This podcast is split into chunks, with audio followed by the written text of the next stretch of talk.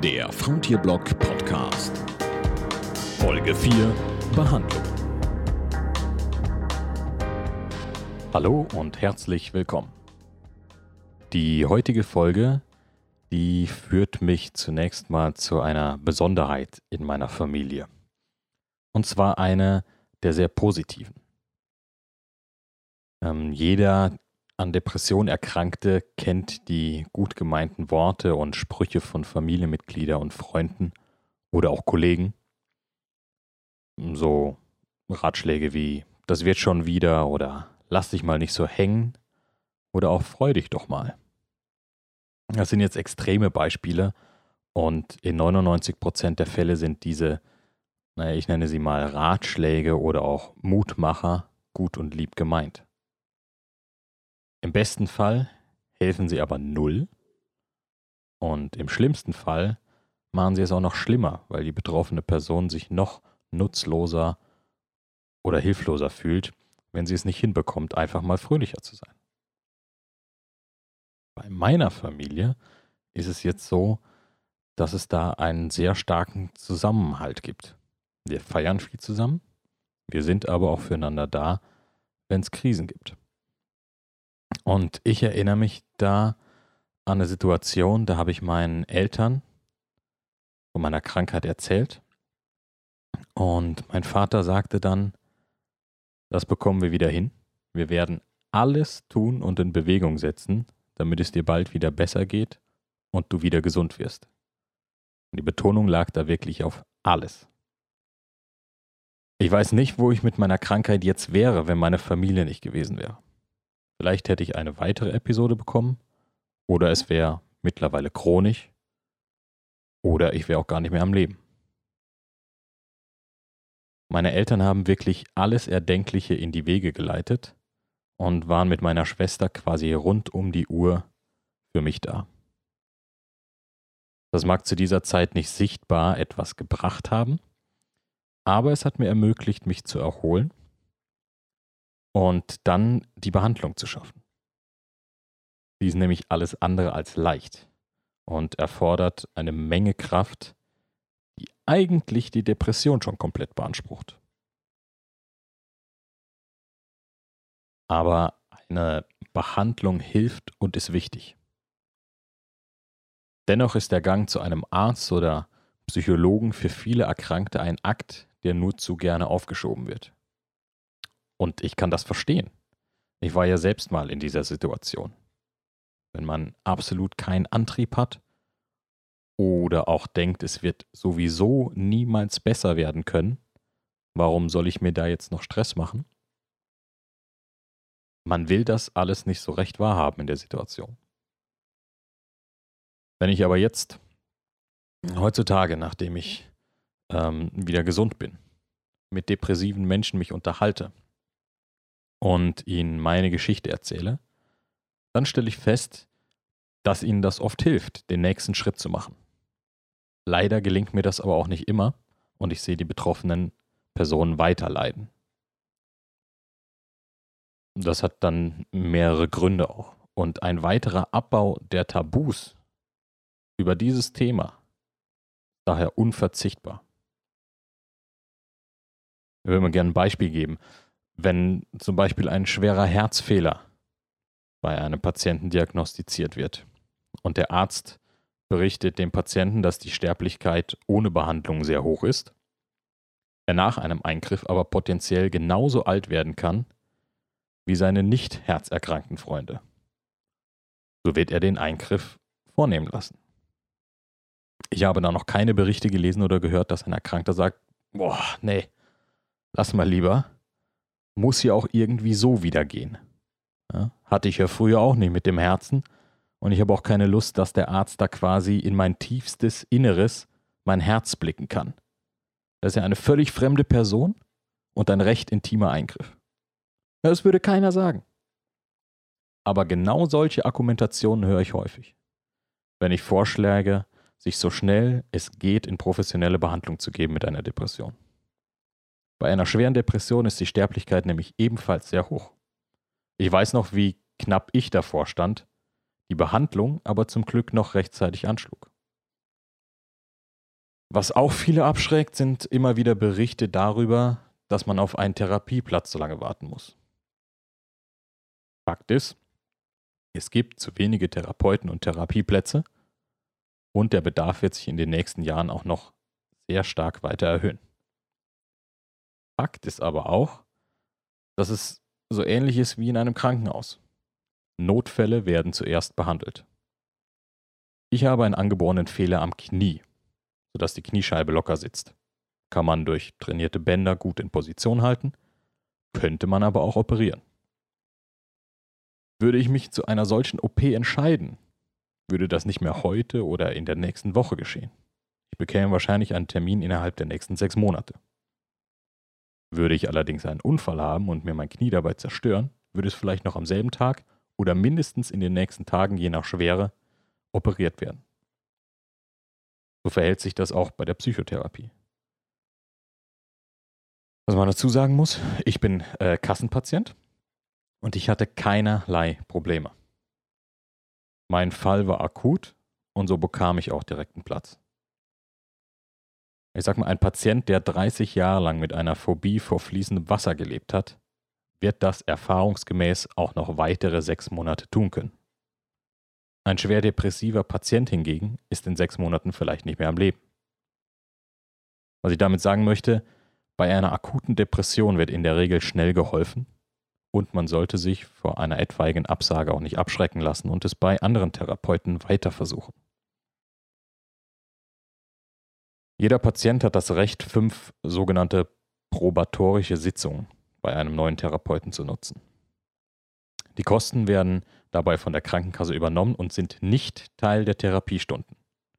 Die sind komplett extra. Sie dienen dem Therapeuten dazu, sich ein Bild über den Patienten und den Krankheitsverlauf zu machen.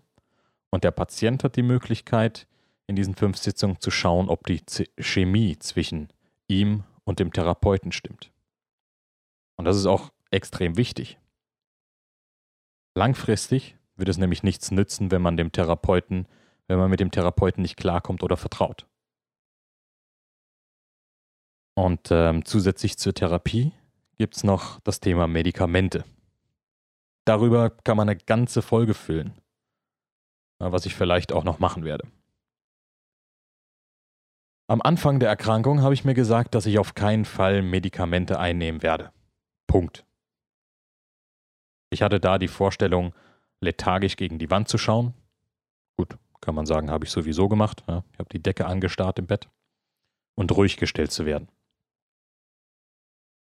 Meine Depression verlief jetzt allerdings von mittelgradig zu schwer und dann nahm ich in acht Wochen so viel Gewicht ab, dass ich drohte ins Untergewicht zu rutschen. Daher empfahl mir meine Hausärztin eine Überweisung zu einem Neurologen und der hat mich dann medikamentös eingestellt. Das habe ich auch vorher mit meiner Therapeutin abgesprochen. Was ich dazu sagen kann, ist, es war nichts Schönes. Die Medikamente haben teils heftige Nebenwirkungen. Mir war schlecht, ich stand wackelig auf den Beinen und hatte Schwindelanfälle.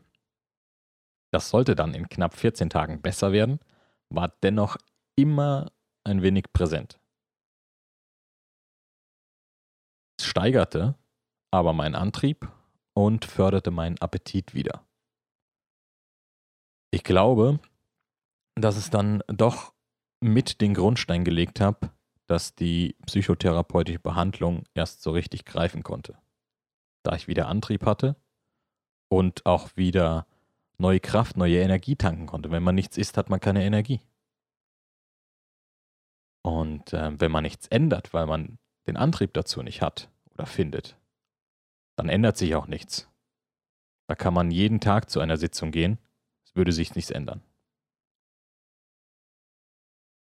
Also das ganze Medikamententhema, ich werde das wahrscheinlich wirklich in, einem, in einer eigenen Folge mal noch behandeln. Es ist eine umstrittene Sache und es sollte aber unbedingt, ich unterstreiche das Wort unbedingt, von dem behandelten Arzt und Therapeuten überwacht werden. Wenn ein schwer depressiver Patient nämlich suizidal ist, aber keinen Antrieb für die Umsetzung hat, kann dieser mittels der Medikamente plötzlich hergestellt werden, der Antrieb. Eine enge Betreuung ist daher von der Anfangsphase bis zum Ende unbedingt notwendig. Auch wichtig dabei, keine Selbstmedikation. Auch wenn die Nebenwirkungen, wie ich sie empfunden habe, in den ersten 14 Tagen richtig schlimm waren. Da muss man dann mit dem Arzt drüber reden, was man machen kann oder ob man das die 14 Tage aushält und danach es besser wird. Aber auf keinen Fall sollte man weniger von den Tabletten nehmen oder die Dosis eigenständig erhöhen. Schon gar nicht eigenständig absetzen. Das Absetzen ist nochmal eine ganz andere Sache. Das dauert, man muss die Medikamente ausschleichen. Man nimmt immer stückweise weniger, bis der Wirkstoff dann ganz aus dem Körper verschwunden ist. Ein weiterer Baustein der Behandlung kann dann noch der Aufenthalt in einer psychosomatischen Klinik sein. In so einer war ich auch.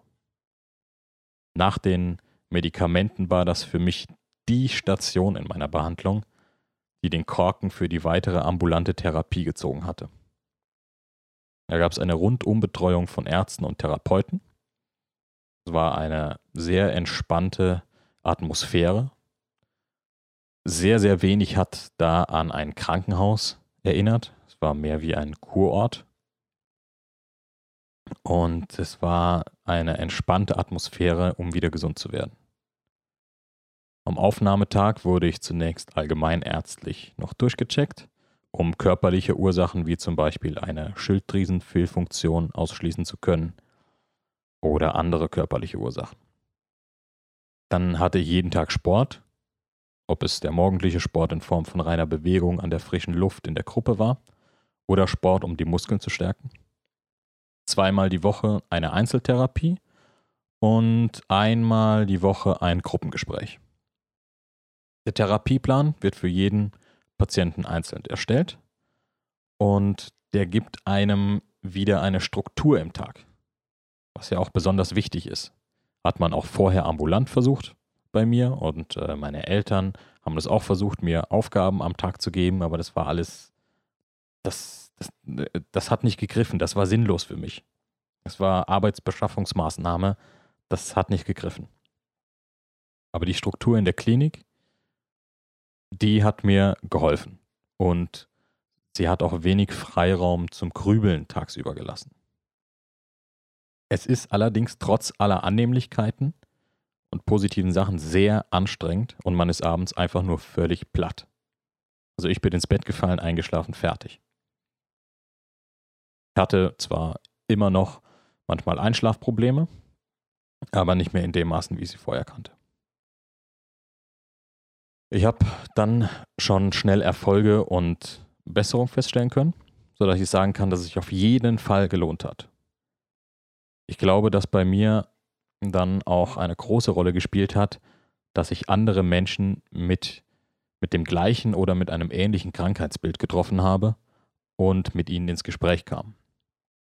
Wir waren aus jeder Altersgruppe, unterschiedliche Berufe und Persönlichkeiten und äh, das hat für mich das Bild entzerrt, ein Versager zu sein und nichts auf die Reihe zu bekommen. Am Ende bleibt mir dann nur noch zu sagen, dass eine schnelle und gute Behandlung wichtig ist. Eine Depression ist gut behandelbar und kann vollständig geheilt werden. Je mehr Zeit allerdings vergeht und je mehr Episoden schon durchlaufen wurden, desto schwieriger wird es. Unter Umständen kann es dann auch chronisch werden, sodass ein Leben lang die Symptome behandelt werden müssen, es aber keine Heilung mehr gibt wenn ihr, die das hören, selbst betroffen seid, dann denkt bitte über eine professionelle Behandlung nach. Und wenn ihr Freunde oder Bekannte mit Depressionen habt, redet mit ihnen darüber. Eine Behandlung lohnt sich immer. Jede Krankenkasse übernimmt die Kosten, man bekommt einen Platz und es wird sich lohnen was ich ja auch schon am Anfang der Folge gesagt habe, mit meiner Familie. Es ist wirklich unheimlich wichtig, dass die Erkrankten auch einen Rückhalt spüren. auch wenn das jetzt in dem Moment keinen großen Effekt bringt. Aber langfristig bringt es natürlich einen Effekt, wenn die Erkrankten im Hinterkopf haben, die Familie ist da, Freunde sind da. Man schottet sich ja auch sozial ab.